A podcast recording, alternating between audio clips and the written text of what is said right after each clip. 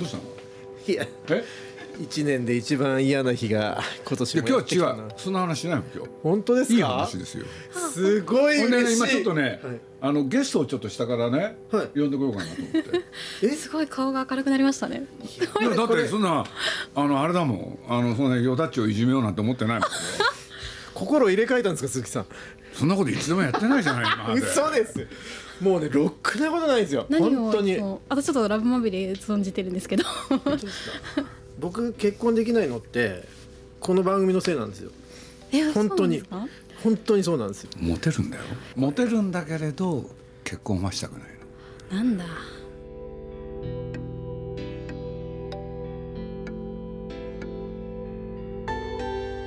鈴木敏夫のジブリ汗まみれ。今週は年に一度のバレンタイン恒例企画ジブリラブまみれをお送りします。毎年バレンタインの時期に日本テレビの依田健一さんの恋愛を中心に恋愛とは何かを探るための企画としてお送りしています。出演は他にディスカバー21の奥田千秋さん。東京ニューシネマの中川龍太郎監督と鈴木さんです。今年はこんなお話から。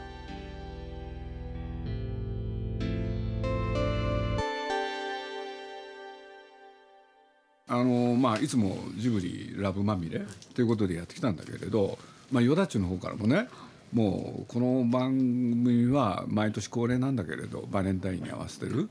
やめてほしいと、う んもうね自分の恥をさらしたくない？っていうんでね。実を言うとこの数年間ねなんていうのかな。あんまりパッとしないんだよね。だから今日はねちょっと考えてきたの俺。珍しく。はい。俺でね今日は何を話そうかと思ったというとね、はい。あのヨダッチって45歳独身、はい。謳歌してるわけですよ、でそこら辺の話をしようかなと思ってね、ほんで先般ね僕ね去年ですけれど、はい養老さんとね養老たけしさん、あのーまあある機会を作ってもらって対談をさせていただいたんですよね。おでその時にね養老さんからいろいろ教えられたんですよ、ほんでその話をちょっとはい。持ち出そうかなと思って。で僕は聞くんですよ。引きこもりの 絶対数は増えてるんでしょうかって。あ僕は聞くんですよ。引きこもりの絶対数が、そしたら養老さんがいきなりね中高年の引きこもりが増えてますねってうん俺でね養老さん詳しいんですよ。要するにまあ中高年っていうとちょうどねよだっちの年なのよ。中高年だ。ねこれでまあ養老さんはね60万って言ったんですよ。あこれで斎藤玉樹さんという方が今月のね文藝春秋で書いてるんですけれどあの表面上60万って言われてるけれど実際は200万。うん分かってるのは60万だけれど。だからよだっちさ引きこもりいや。一応毎日会社に行ってるんでこれは。でまあ一応ね、ええ。中高年の引きこもりが60万人で、え養老さんの言葉としてはね総数では100万人を超えるって。っていうのをね内閣府が出しているって。って言うんだけれど斎藤玉樹さんに言わせると実は200万だろうって言うんだけどね。でこれ2018年の調査なんで,、はい。でひすごい勢いで増えてるんですよ。これで、えー養老さんがねいろんなことをよご存知なんだなと思ったんだけれど、えー何しろ今横浜でねこの単身の所帯はい。一人だけで住んでらっしゃるっていう方まあよだっちみたいな人ね。まあ4割を超えたんだね。そうするとね2050年にはですよ、東京を含めて一人暮らしの男性が中高年のね50%を超える。これでね養老さんが問題にしてるのはね単身者を初対数っはい。ていう言い方はどうなんだろうと。ね？そんなこと言ったら一人だけの初対がいっぱい増えちゃう。うん。家族もいない。はい。そうするとねそれはねまあ養老さんに言わせると孤独死なんてのは当たり前。というのがもうすでに孤独の性生きてる。孤独性が増えてるって。だからよだちそうなのよ。孤独性。孤独性。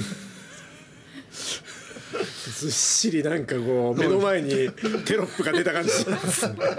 孤独性。だから僕なんかもね一人で住んでたら一人で死ぬ割合が高まるのは当たり前ですよねって、ね、それに答えてるんですよ。まあ、東京でも東京都でも区でね一人暮らしの相談所も相談所もねついこの間まで15歳から35歳まで若年層が若年層が対象だったのをね年年俸年齢を取っ払ったんですよ。これでまあ実はこれはねそれを、えー皆さんの相談に乗るっていう時にね40代50代60代が多いんだよね。そうすると養老さんが言うにはですね50代60代で一人は当たり前な時代でしょう大体ね一番結婚していないのは40代でしょうって。中川さん40 30なんねまだ。こつい数日前に30になって。そうなんですか。もうあと10年かと思いましたけど聞いてえ中川さん独身ですか？自分ははい、そうです。あっという間ですよでも。あでもですかやっぱり。本当に。多分僕もあの今年の年明けに恋人と別れたもんですからそれもあって読んでいただいたんじゃないかなと思いますけど。切ない感じでもうで僕はね養老さんに聞いてるんですよ、どうなっていくんでしょうか。はい。そしたらね養老さんがきっぱり答えるんです。はい。わかりません。何しろ人間の歴史ではい。おそらく初めてのことだろうと。ああそっか。確かに僕はまあ東京に住んでて、まあ、仕事柄も割となんていうかみんな自由気ままな人が多いのもあるかもしれないですけどやっぱり周り見渡すとあの独身、まあ、男女問わずですけど独身でこう楽しく生活できちゃってる人がはいあまりに多いんですよね。で、まあ、そういう人同士も当然仲良くなるのもあってなのでそのまあ合理的な方にに行くじゃないですか人間って、はい。本能的に。でその結婚することがすごい大変に見えちゃうんでしょうね。でもうそれで長らくやってきちゃったからなんかタイミングを逃すとはこのことかっていうまさに。感中川さんより15歳上なんだ落ち着いてらっしゃいますよね。でもあっという間に僕みたいになっちゃいますよ。でまあもう一人、はい。今日はゲストであの僕の友人の奥田さんの娘さんはい。千秋。だから「千と千尋の」そう。そうなのもうリアル千尋さんですよ。が大きくなってこうなったんですよ。でまあ女性なんだけどこの際だからねいろんなこと考えるときに年齢もいった方がいいんで32になったんですよ。そう今年32になります。そうなんです。でまあ彼女は結婚してるんですよ。去年結婚しましたね。うん。まあ、こんなことを前提に、だからみんなでね今日はよだっちの将来についてみんなで語ったらどうかなと。ありがたいことですね。初めてこの番組が優しい年な気がします。確かにそう。ラブまみれに出るようになってあのちゃんとこう恋愛する時は一人の人に絞んなきゃダメだなとかそういう当たり前のことがね。二股三股当たり前だった違う違う違う違う。違う違う。迷ってる時期とかあるじゃん。これまた語弊があるんだよなこれ。本当にもう。迷ってる時期がある例えば A って方がいらっしゃいますよね。ででもいろいろその方と難しくなってる時に B って方と出会ってることもありますよね、ありますよね。ありますね。同意同意してないよ。いやあります。ありますよね。ありますあります。でそのなんていうかその不安定な時期に収録があることもありますよね。なるほどね。そうなんですよ。今で安定してんの？今はだからもう常に僕はもうディスカバー21なんで。スカワ20何言ってんのかさっぱりわかんねえな。もう今世紀を僕の今世紀を探してるわけですよ。今世紀を。でもモテるんですよねいやそれはもうね努力の賜物なんですよジェイクさん。努力家。あそうなんですね。だってあんまりさなんていうのいわゆるイケメンじゃないじゃない。だから努力しないとさ。でも可愛い顔立ちじゃない？いやそんな気持ち悪いだけじゃん。これね鈴木さんだいぶ埋めていってらっしゃいますけど あの過去の回だともう「よだちってさ顔悪いじゃん」と かひどいんですよね。昔だから鈴木さんにこう彼女ができる紹介することもあったんですけど、そその子の前で言うわけですよ「よだちって顔悪いじゃん」って何がいいの？とかって。言ってなんかあったっけ？ありますよ。一回じゃないですかねそれも。これそんな失礼なことするの？そうですよ。えだってよだちと夜そういうことになるでしょ？っつって。気持ち悪くない？とか言うんですだよってさキスする時は近づかなきゃいけないんだよ。嫌だよね勘弁してくださいよもう。顔だけじゃない良さがあるっていう。ちょっと待って。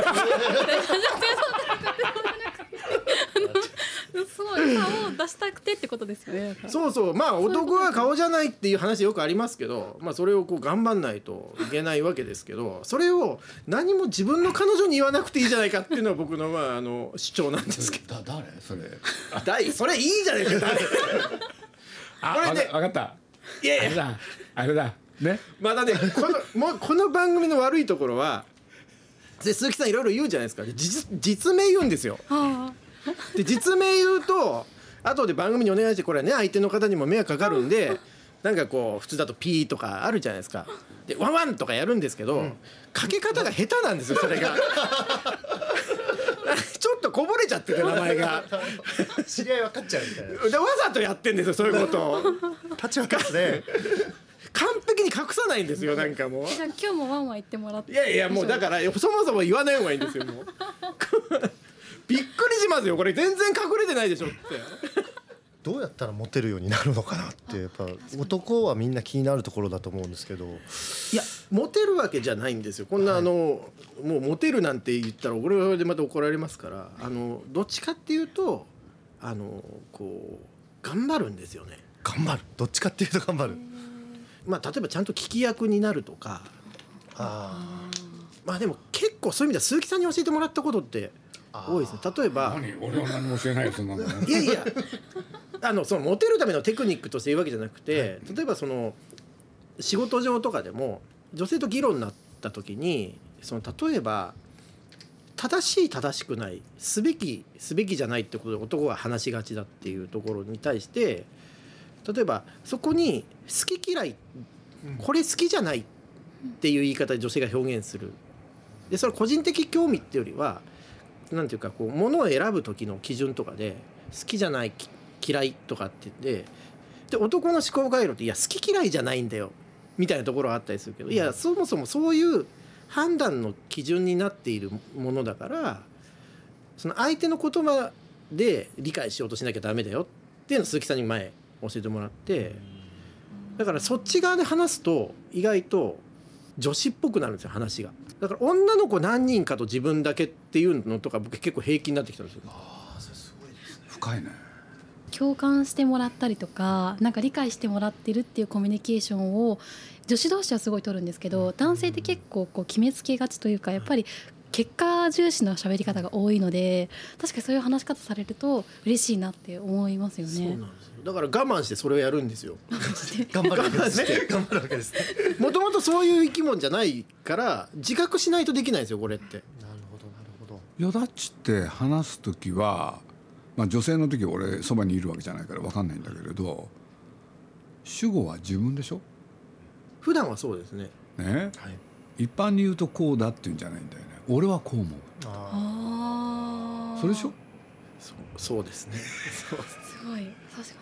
主体的なんですね。話し方が。ーそれはいいいいんですか？悪いんですか？そのモいやテるのだから女話で言うと女性はみんなそうでしょ？あそうですそうです。ね？主語では自分でしょ？はい。で男はねとかくね一般論にすり替えるでしょ？この前言われましたよね 僕。それ世間とか会社とかが主語になっちゃったりする、でそれをね分かってて悪用するわけ。えー。悪用じゃないですかお話をコミュニケーションを円滑にするためにやってるわけですよ。悪用って。モテるわけですね社会がそのまあいわゆる埋めを増やせよで日本人全体がこう生産力だった時代で高度経済成長でシステムとして結婚することを国が必要としていたし子供を作ることを必要としていたし合致してた時代とそうですね。でもそれがまあ成熟してもはやもう衰退に向かってる日本人の生活の中でしかもさっきの引きこもりの話はすごい面白いなと思うんですけどうん。あの大体誰の知り合いにも一人引きこもりの人っていると思うんですよ。あその高度経済成長で40代の人たちの親の世代っていうのはめちゃくちゃ働いて、かつ、まあ、その前にその人たちのまたお父さんお母さんの世代ってことになると戦後戦前からいる人たちだからあの、まあ、お金に対する考え方も一種あの独特っていうかあって貯蓄率すごい高いですよね僕らの親の世代って。そうですなんでもうそのどのくらいのか知らないですけど日本人の貯蓄率が高いっていうのは僕らの親の世代のおかげだと思うんですけどそうすると親がお金持っている40代の家ってたくさんあってつまり働かなくても親がリタイアしてても子供を最低限食べさせるぐらいのお金はあってそうすると衣食住には事足りちゃうと生活ができちゃってっていうなんかこうある種社会の必然が引きこもりを生み出してるような気もするんですよね。でまたその親の世代やその多分依田さんのお父さんぐらいの世代多分段階の世代でうん。鈴木さんはい。その上の世代。要するに大きい物語があった時代ははい。子供がいを作って貯蓄があったけど僕らのせその依田さんの世代とはその経済的な背景はあるけれども大きい物語がないからうん。結婚して家族を作るってことの動機づけがないって。うん。で特にまあ、うん、女性の場合子供を産みたい方も多いでしょうしでもまあ男のバリエーションで言うと必ずしも子供はいなくてもいいよって人もいいてそういう中でその結婚する必要性っていうのをその感じにくい時代であることは間違いないと思うんですよね。千秋さんはななんで結婚付き合ってる人と結婚しようっていうふうに思ったんですか一番気になります。あーでもすごい一緒にいたら楽しさが増えそうだなって思ったのが結構ありますね。それって例えば付き合ってる楽しさと生涯を一応一緒にいようって決めることの差ってすごくあるじゃないですか、ありますね。その差は何なんですかね？あー。でもなんかこうずっと一緒にいたいなって思うじゃないですか。それがこう1時間とかじゃなくて1日になって1ヶ月になって一生涯一緒にいたいなってこう思う。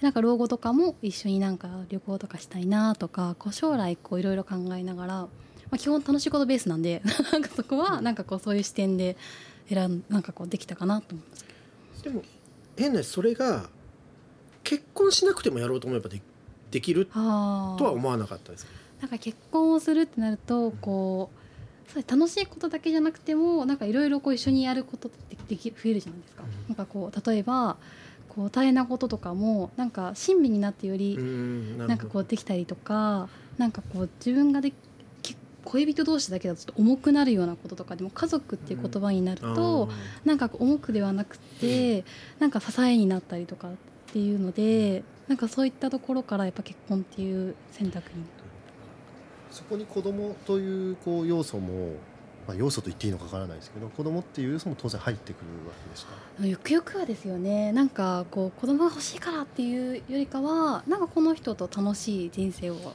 なんか一緒に支え合えたらいいなっていう視点なので。そういうのに背を向けたのはなんでなの？よだちが。まあ周りで独身の人が多かったみたいのもあるのと、は僕はね藤巻直哉さんの言葉に結構象徴されるんですけど 藤巻さんはやっぱり本当にある時期真剣な顔で「いいいいよだち」っていうその俺は友人として言うけどって言い方であの結婚はしない方がいいよと。であの世の中には結婚した方がいいよといううん。ままやかしの言葉を投げかけてくるやつもいるけど。ちょっとね、はい、あの欠席裁判ね。俺ここの何？去年の暮れからかな。もう1ヶ月以上、はい。はい藤巻さんと一緒にね銭湯行ってんだよ。俺でまあお風呂に使いながらいろんな話をする。でいろんな話の中にね実はこここへ来てよく出るのがね娘さんの話ばっかなのよ。俺でねあの LINE するでしょ、藤巻さんお風呂行く？って言って。そしたらちょっと待ってって言うわけ、俺ね LINE が来るわけなんで？って言うといや今ね娘と食事してて自由が丘にいると。で今から帰るから。で俺が連絡するためにね「いや今日もちょっと娘と食事してて」って。